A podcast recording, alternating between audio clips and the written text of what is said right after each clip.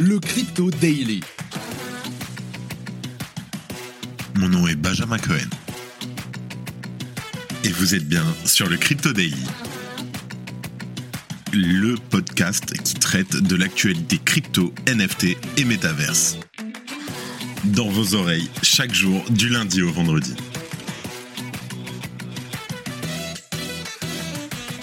Salut, j'espère que tu vas bien. On se retrouve tout de suite pour ton résumé de l'actualité du 1er mars 2023 sur le Crypto Daily. Mais avant ça, nous avons lancé un groupe Telegram pour les auditeurs réguliers du podcast. Dedans, on discute, on répond aux questions, on fait gagner des places et des giveaways et bien entendu, comme d'habitude, 100% gratuitement.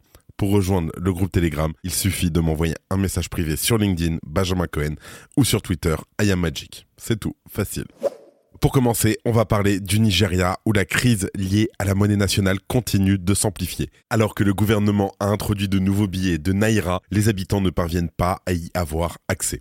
Cela a déclenché des manifestations et le recours à des techniques de transaction comme le troc ou d'autres monnaies alternatives. On fait le point sur la situation. En deuxième news, on a l'Assemblée nationale française qui a adopté ce matin un ensemble de règles d'octroi de licence pour les entreprises crypto opérant dans le pays et qui vise à s'harmoniser avec les normes de l'Union européenne. Emmanuel Macron a maintenant 15 jours pour l'approuver ou le renvoyer à la législature. Bonne nouvelle, les dispositions prendront une forme plus douce que celle proposée à l'origine. Et pour finir, un rapport de Reuters publié hier rapportait que Visa et Mastercard avaient tous deux mis sur pause les projets liés à la blockchain. Or, le responsable des projets crypto chez Visa, Cui Sheffield, a réagi hier en fin de journée expliquant que ce n'était pas le cas.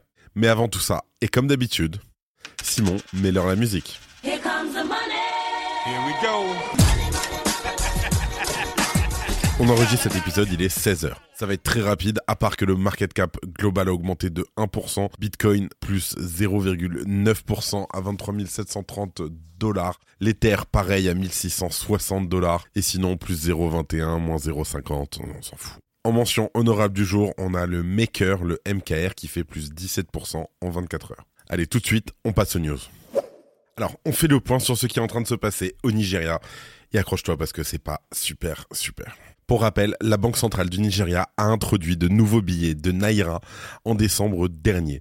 La refonte de la monnaie fiduciaire du pays est censée éponger la liquidité présente en dehors du système bancaire et qui correspondrait à plus de 3000 milliards de Naira, soit environ 6,5 milliards de dollars au cours actuel. Cela afin de rééquilibrer un système bancal depuis de longues années. Pour ce faire, le gouvernement a annoncé le retrait de la circulation des billets de 200, 500 et 1000 naira. Depuis le 10 février dernier, ces coupures ne sont plus considérées comme des devises légales et les habitants ont jusqu'au 10 avril prochain pour finir de les échanger auprès des banques. Sauf que ces mêmes banques ont peu d'espèces à distribuer et quasiment pas du tout d'ailleurs. Et c'est là tout le problème. Les files d'attente sont accumulées en dehors des institutions bancaires et des rapports locaux font état de personnes laissées sans moyens de paiement. Plusieurs commerçants ont confirmé devoir avoir recours au troc pour vendre leurs produits, les espèces n'étant pas disponibles.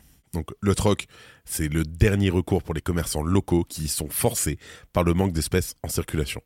Plusieurs manifestations ont eu lieu afin de protester contre l'échec de la transition vers la nouvelle monnaie. Et plusieurs institutions bancaires ont d'ailleurs été brûlées par des habitants excédés de ne pas pouvoir disposer d'un système monétaire fonctionnel. L'accès à d'autres moyens de paiement comme des devises étrangères ou encore des crypto-monnaies est devenu un enjeu de survie pour une partie de la population. Cela s'est vu notamment avec un cours du Bitcoin qui a atteint un prix local de 37 000 dollars alors qu'il s'échangeait autour de 23 000 dollars sur les autres marchés mondiaux. Le plus grand pays d'Afrique, qui vient d'ailleurs d'élire un nouveau président, a encore beaucoup, beaucoup de chemin à faire avant de retrouver sa stabilité financière. Et tout cela nous montre aussi qu'une devise émise n'est qu'un reflet de la stabilité de la Banque centrale et des politiques économiques d'un pays.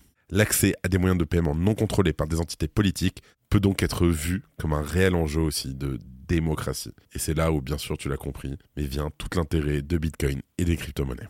En tout cas, bonne chance aux habitants du Nigeria. Si tu aimes le daily, une note et un commentaire nous aident énormément. Aussi, si tu ne veux rien rater de l'actualité, abonne-toi.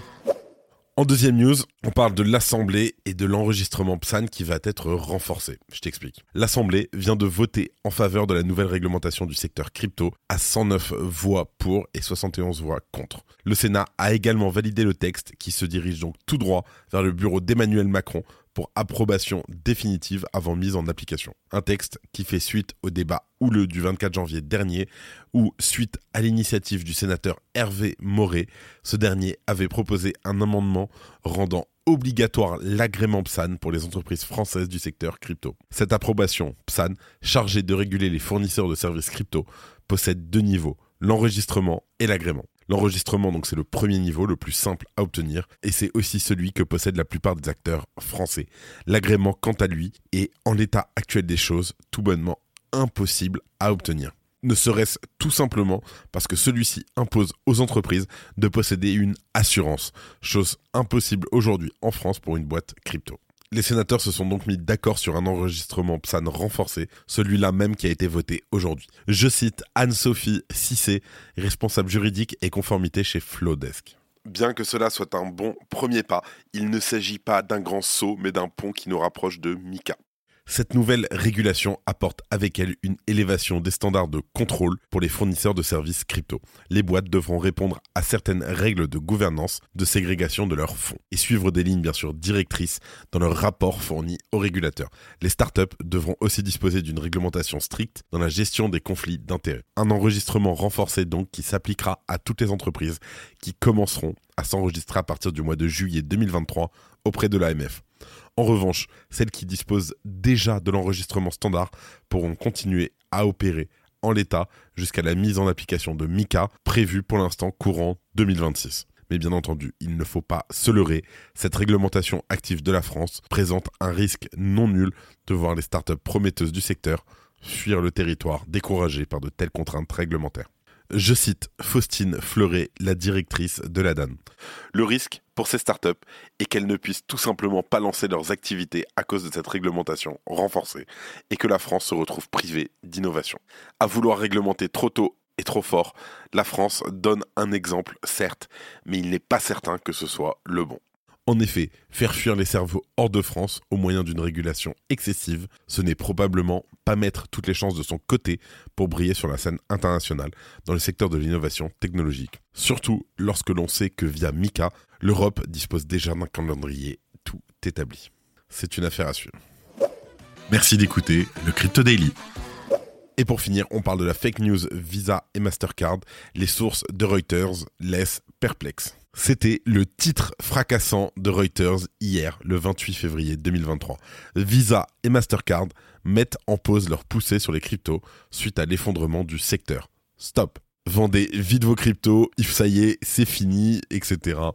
Bon, bien entendu, c'était une gentille moquerie sarcastique. Avant de voir l'implication profonde et sans retour de ces deux géants dans la cryptosphère, voyons d'abord le niveau de crédibilité de l'affirmation à sensation de Reuters on commence très fort tout de suite. Les sources de Reuters seraient des porte-paroles de Visa et de Mastercard qui auraient expressément demandé à ne pas être nommés. Ah, ces bonnes vieilles sources anonymes, tellement pratiques. Maintenant, on va voir le niveau de mise en pause. Autant dire tout de suite que même en vous donnant les, les mots propres de ces sources, on est déjà très loin du coup d'arrêt titré par Reuters. Les deux parlent même d'un long travail encore à accomplir et semblent finalement assez positif sur une optique à long terme. Je cite le porte-parole anonyme de Visa. Les récents échecs retentissants dans le secteur de la crypto-monnaie nous rappellent que le chemin à parcourir est encore long avant que la crypto-monnaie ne fasse partie des paiements et des services financiers courants. Je cite le porte-parole anonyme de Mastercard. Nos efforts continuent de se concentrer sur la technologie blockchain sous-jacente, sur la manière dont elle peut être appliquée pour aider à résoudre les points d'accroche actuels et sur la construction de systèmes plus efficaces. Maintenant que le scoop de Reuters a été traité, on va revoir les dernières nouvelles connues et officielles de Visa et de Mastercard dans le petit monde de Bitcoin et crypto. Alors pas plus tard qu'au mois de février 2023, on a ainsi appris de Quy Sheffield, qui lui n'est pas anonyme du tout parce qu'il est le vice-président de Visa, que le géant des paiements par carte bancaire testait des paiements en stablecoin USDC sur Ethereum. Se sont-ils accordé une pause depuis? Pour Mastercard, qui est encore plus à fond que son concurrent dans l'adoption des actifs numériques, sa dernière grosse crypto news date du 24 février. Oui, oui, c'est ça, il y a à peine 5 jours. Dans un partenariat avec la société Inverse, spécialisée dans le Web3, Mastercard propose une carte de paiement en stablecoin USDC. D'ailleurs, Sandip Malhotra, vice-présidente exécutive de Mastercard, a très officiellement salué ce nouveau partenariat crypto. Donc on ne sait pas trop quand Visa et Mastercard ont eu le temps d'interrompre leur plongée dans la crypto, mais si ces sources anonymes de Reuters le disent, bon, bah, c'est qu'ils le disent. Hein. Alors, je rigole, mais ça m'énerve un petit peu quand je vois des fake news sortir comme ça. Et le plus beau, c'est que ces géants ne semblent pas vouloir se limiter au cadre strict d'optimisation des paiements. Par exemple, dans une initiative commune avec le réseau blockchain Polygon, Mastercard met en place un programme pour les artistes musicaux émergents afin de faciliter leur entrée dans le monde des NFT, du métaverse et du Web3. Et pour finir, on a le responsable des projets crypto de chez Visa, QI Sheffield, qui a réagi hier en fin de journée, expliquant que ce n'était pas du tout le cas. Nous continuons à effectuer des partenariats avec les entreprises crypto afin d'améliorer les voies d'accès pour les paiements fiat. Et nous progressons sur notre roadmap afin de construire de nouveaux produits qui facilitent les paiements en stablecoin. Et comme d'habitude, avant de finir, les news en bref. Solana propose des changements. Anatoly Yakovenko a déclaré que des plans sont déjà en place pour améliorer la blockchain et que Solana s'était déjà employé à améliorer la stabilité du réseau par le biais de diverses initiatives, notamment la construction d'un second client validateur, l'amélioration de l'infrastructure RPC et d'autres. Coinbase a listé l'Eurocoin. L'Euroc, comme il est appelé, a été initialement introduit par Circle en juin 2022. L'actif est rattaché à la valeur de l'euro et est garanti à 100% par des euros sur des comptes bancaires libellés en euros. L'Eurocoin est comparable à son homologue plus connu, l'USDC, indexé sur le dollar américain. L'Euroc est le premier stablecoin ancré à l'euro qui est entièrement soutenu par Coinbase. Nishad Singh, l'ancien directeur de l'ingénierie de FTX, a plaidé coupable des accusations criminelles mardi et a accepté de coopérer avec l'enquête des procureurs sur le fondateur de FTX, Sam Bankman-Fried. Selon un rapport, seuls 9% des individus ayant déposé des Ethers sous forme de staking souhaiteraient retirer et récupérer ces derniers une fois la mise à jour Shanghai sur le mainnet. L'exchange OKEX, basé aux Seychelles, va rembourser les victimes d'un système GameFi qui a manipulé le prix du marché de son jeton natif, le CELT. La bourse va saisir 2 millions de dollars en USDT sur 5 comptes de sa plateforme liés au produit de la manipulation pour rembourser les utilisateurs. Dans un post publié le 28 février, Vitalik Buterin documente le besoin continu d'améliorer le réseau Ethereum pour mieux faciliter l'Ether comme moyen de paiement. Buterin a expliqué comment il a essayé de payer un T en 2022, mais que deux transactions distinctes ont échoué parce qu'elles nécessitaient du gaz supplémentaire pour traiter le transfert et un problème d'interface utilisateur dans son portefeuille mobile.